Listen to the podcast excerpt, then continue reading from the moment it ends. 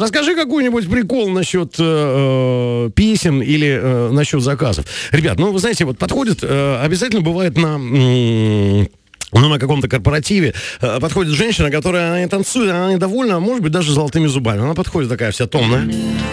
Скажите, а можно поставить что-нибудь нормальное? Я говорю, скажите, пожалуйста, а что? Ну, к примеру, Филиппа. Даже в зеркале разбито Я включаю Филиппа.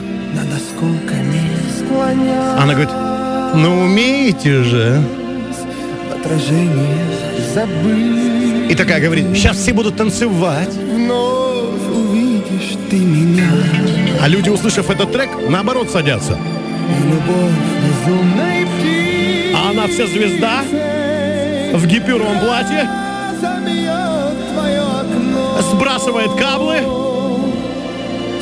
поглаживает себя по душе, улыбается золотыми зубами буду сниться Все равно и в ожидании чуда кричит «Филипп!» Единственная моя Вот.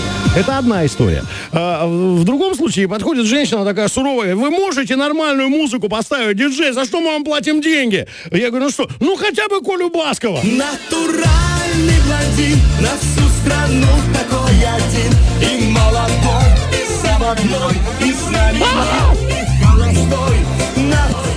Вот вы, ребята, спрашиваете таксисты. Вот диджеем, классно, классно. Вот вам, ребята, вот такие. На корпоративах, на свадьбе. Тетя, тетя Жанна приехала из э, города Ханты-Мансийска. Она не понимает другую музыку. Вот. У нее татуировка на правом бедре. Э, м, Коля Басков, ты мой навеки. Это вот э, то, что действительно происходит. Да. И вот сейчас свадьбы сегодня будут. И сегодня в ракурсе гости сейчас, которые передвигаются, едут на свадьбу. Сейчас они пойдут в ЗАГС, там, потом в ресторан. И будут подгружать диджея или музыкантов, чтобы исполнили вот этот трэш.